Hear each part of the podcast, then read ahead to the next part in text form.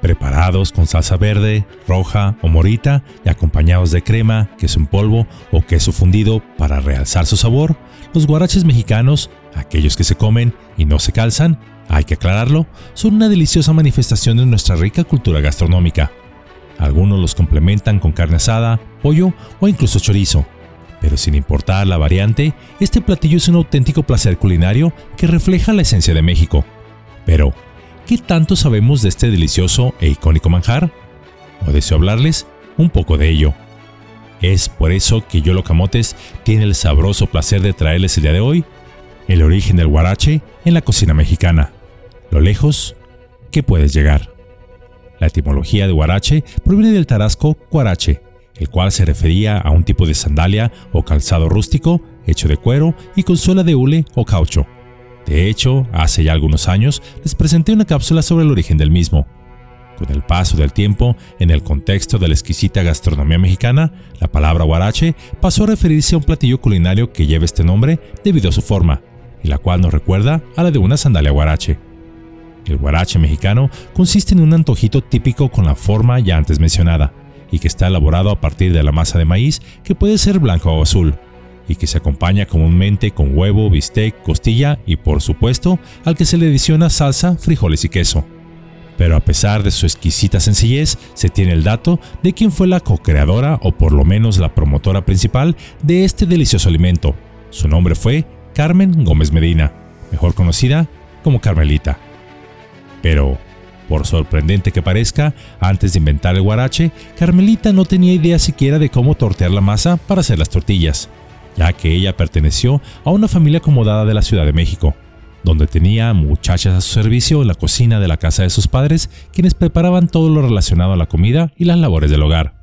Pero, un día conoció a un hombre de nombre Andrés Suárez, un campesino y aguador del cual se enamoró por completo. Pero, desgraciadamente sus padres le prohibieron tener cualquier relación con esta persona, debido a la diferencia de clases. Ante la oposición de la familia de Carmen, ella y Andrés decidieron escaparse para estar juntos. Fueron muy felices y procrearon cinco hijos sanos, fuertes y grandotes. Desafortunadamente, en el año de 1932, tan solo seis años después de haberse unido como pareja, Andrés fallecería en un accidente, dejando a Carmen viuda a los 30 años de edad, sin dinero, sin apoyo familiar, pues no podía pedirlo a sus padres, y sin una manera de poder alimentar a su familia. Carmen, en su desesperación al no encontrar empleo para poder alimentar a sus cinco hijos, recalcando que las oportunidades de empleo para una mujer en aquella época eran muy limitadas, decidió vender comida en la orilla del extinto canal de la Viga, el cual partía del lago de Xochimilco y llegaba al centro de la Ciudad de México. En este sitio comenzó a tortear masa para preparar gorditas, sopes y otros deliciosos platillos, pero su especialidad principal eran los tlacoyos. Con un comal, un horno de barro y un par de sillas, doña Carmen iniciaría su negocio. En sus inicios, su oferta incluía sopes, gorditas y tlacoyos. No obstante, sus gorditas resultaban ser demasiado costosas para su tamaño, pues eran muy pequeñas. Cada una de ellas tenía un precio de 5 centavos, y considerando que en aquel entonces con 10 centavos uno podía disfrutar de un plato entero, por ejemplo, de tacos o de otro alimento, los clientes optaban por ir a comprar con otros vendedores. A pesar de esto, Carmelita no cedió, ni en su calidad ni en sus precios, pues lo hacía no solo por ella, sino por sus hijos.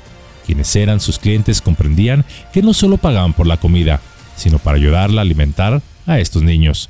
Además de que las salsas que ofrecía eran únicas, una salsa roja a base de chile guajillo y otra verde preparada con chile cuaresmeño. El guarache nació gracias a un hambriento cliente, quien un día, el menos esperado, hizo un pedido especial, le solicitó a doña Carmen que le asara una costilla y la sirviera sobre dos de sus tlacoyos, pero sin relleno. Este cliente comenzó a solicitar sus alimentos de esta manera.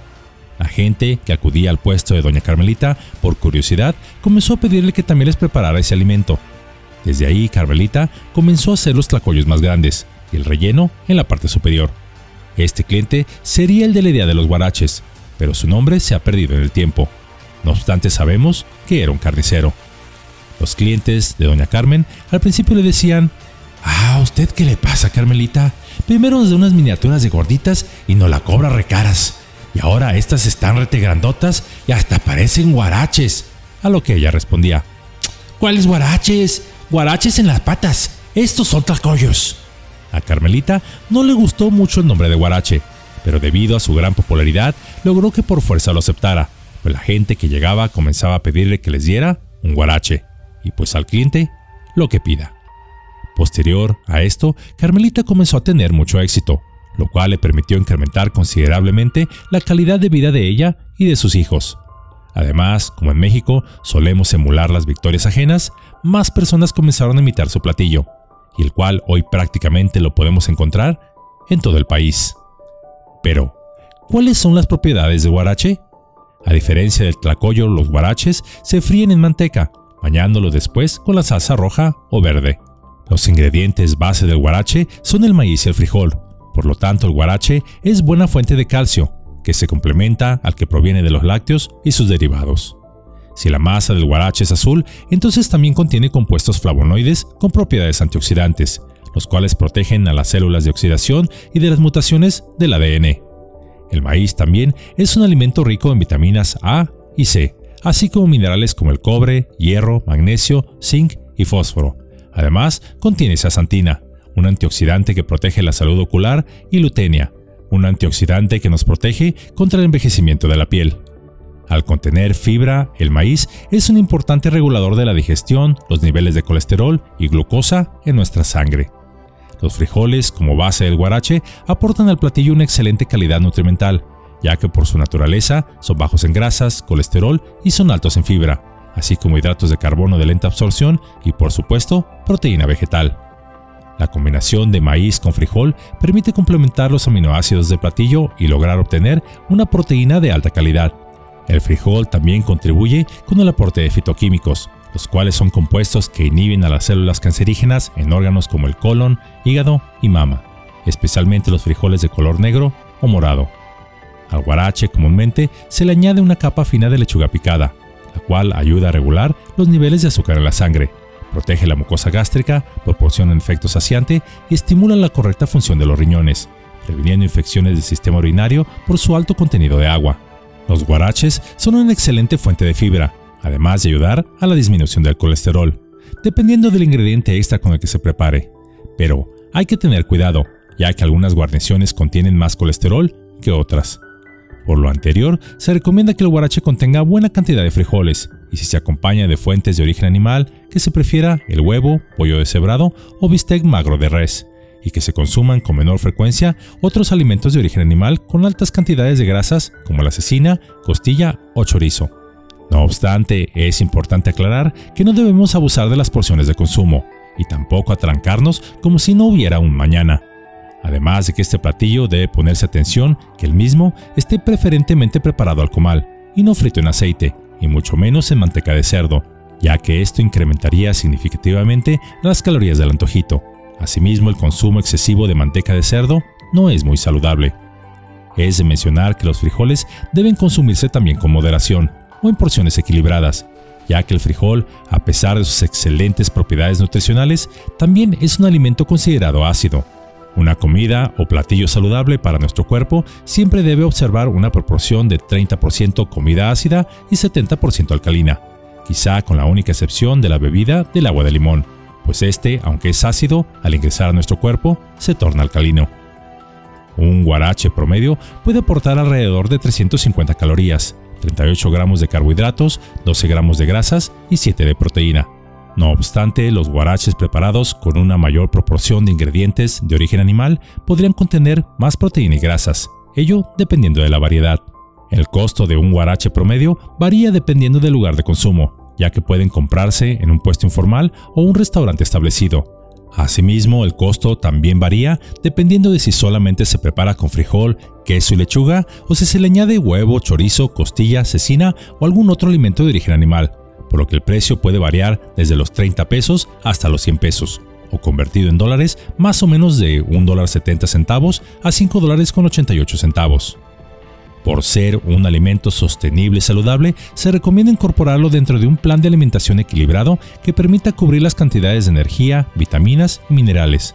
El guarache se puede considerar un alimento perfecto para cubrir un tiempo de comida completo, pues proporciona una gran variedad de grupos de alimentos, verdura, lechuga y salsa, lácteos, queso, leguminosas, frijoles, cereal, maíz y también puede aportar alimentos de origen animal en cantidades moderadas.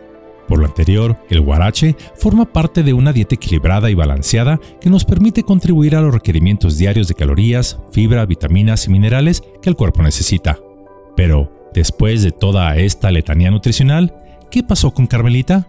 En el año de 1950, las autoridades del entonces Distrito Federal tomaron la decisión de entubar el río de la Viga y reubicar a los comerciantes de la zona en el mercado de Jamaica, en este nuevo espacio, ya más adecuado, bien iluminado, moderno, limpio en aquel entonces y aún sin perros por todas partes, doña Carmelita, quizá por no haberse mochado con algún burócrata o líder charro sindical de esos que manejan los mercados, personas que siempre están al servicio del pueblo y para nada son chupasangres de la vitalidad nacional, sarcásticamente hablando, le dio un local estratégicamente escondido del paso de la gente, un local al que ni las moscas se paraban y aunque doña Carmelita siguió vendiendo su icónico platillo, gracias a este local tan oculto como un funcionario público que no quiere trabajar, dejó de gozar del éxito rotundo del que había disfrutado en su antigua locación.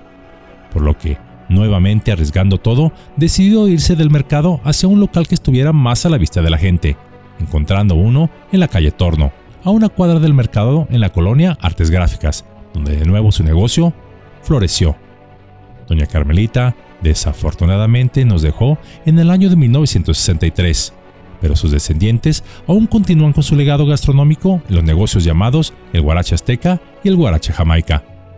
Así que la próxima vez que tengas el placer de degustar este delicioso y nutritivo platillo, recuerda su origen, un alimento que nació del amor de una madre por sus hijos y que no se rindió ante la adversidad, la cual gracias a su ingenio y valentía, nos dejó no solo un legado que no tiene precio y que hoy forma parte imprescindible de la identidad gastronómica de nuestro bello México, sino aún más importante, nos regaló un ejemplo de vida, enseñándonos que cuando no se da uno por vencido y más por una causa justa, las oportunidades pueden surgir en el momento menos esperado y bajo las circunstancias más inhóspitas.